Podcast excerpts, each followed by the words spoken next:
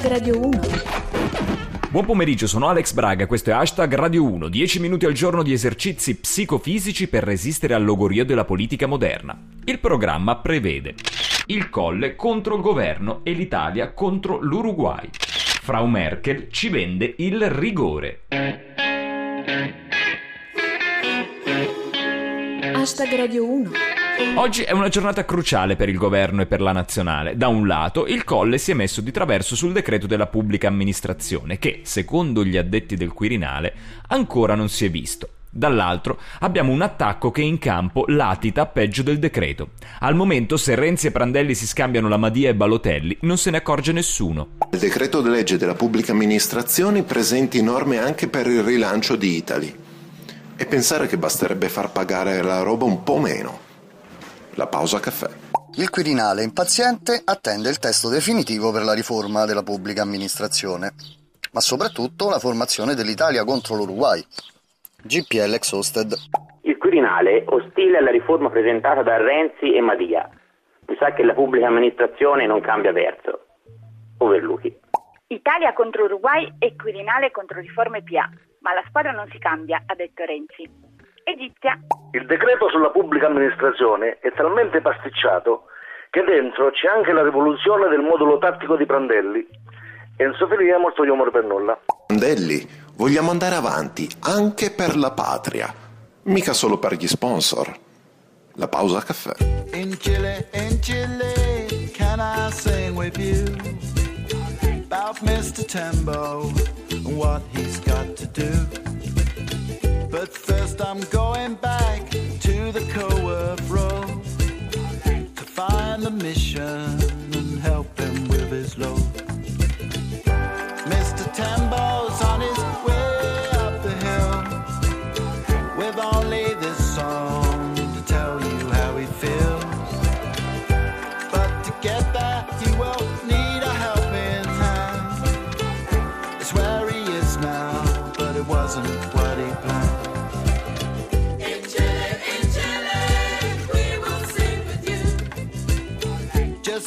TV in Mr. Tembo's room.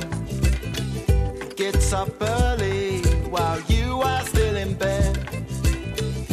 Mr. Tembo,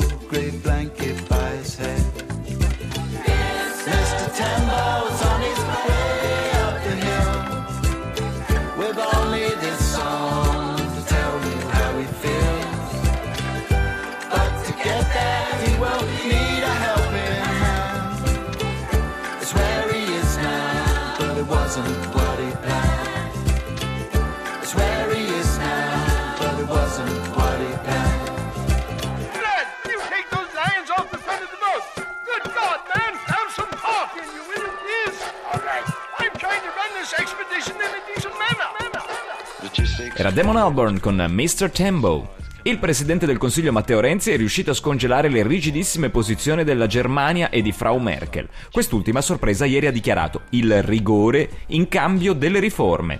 Dunque per noi una vittoria. Sempre che non ci accusino di aver vinto il semestre europeo comprando gli arbitri e facendo il solito biscotto all'italiana. La Merkel apre alla flessibilità sui conti nell'Unione Europea e ultimamente pare anche dimagrita. Enzo Filia molto humor per nulla. La Merkel flessibile con Renzi. Forse l'ho confuso con Putin. Roberto Marini. La Merkel apre alla flessibilità UE. Renzi aveva minacciato di sostituire l'ambasciatore in Germania con Brunetta. Mr. Effis. Angela Merkel apre a flessibilità UE. Giusto, bisogna essere pronti a tutto. Egizia. La Merkel apre alla flessibilità. Se non passerete il turno oggi, lo farete al prossimo mondiale. Arcobalengo.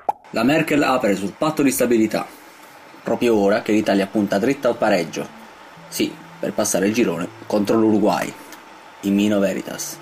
La Merkel ci concede più flessibilità sul patto di stabilità. Passerà dalla verga alla frusta. GPL Exhausted.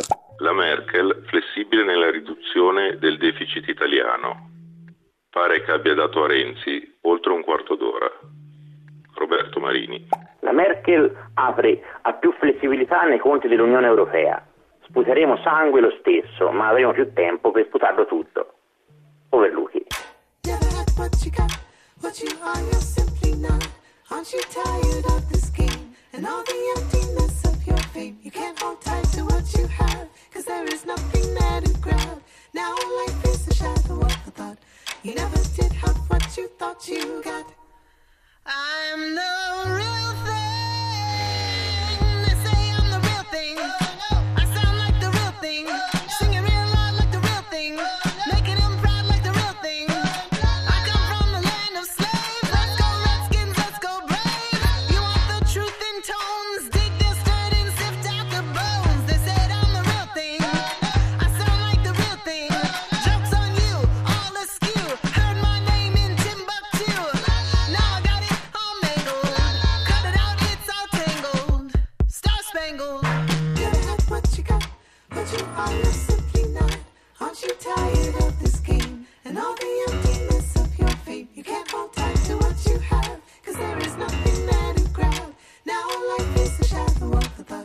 You never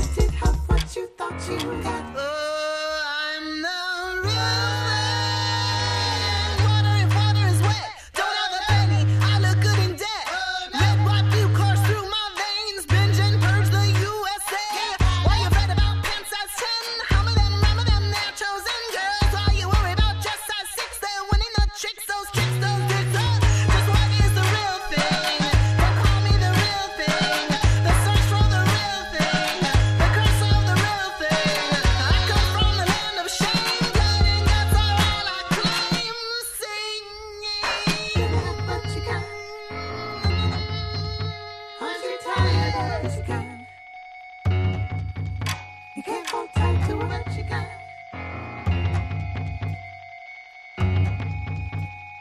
You never did have what you thought you got. Tune Yards, Real Thing. Ora vi offriamo qualcosa di totalmente differente. Istat. Diminuiscono separazioni e divorzi. Ci pensano gli omicidi domestici. Gianluca Foresi. Abbiamo terminato, se volete tifare anche voi per l'Italia, non solo in senso calcistico, ma anche in senso politico e civico, fatelo scrivendoci su Twitter ad hashtag Radio 1 e diventate un nostro contributor.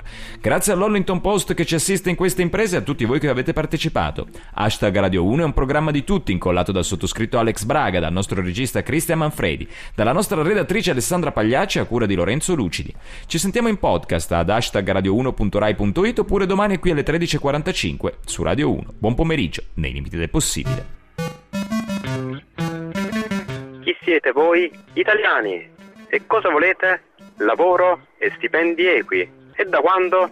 Da domani, che stasera c'è Italia-Uruguay. Satisfaction.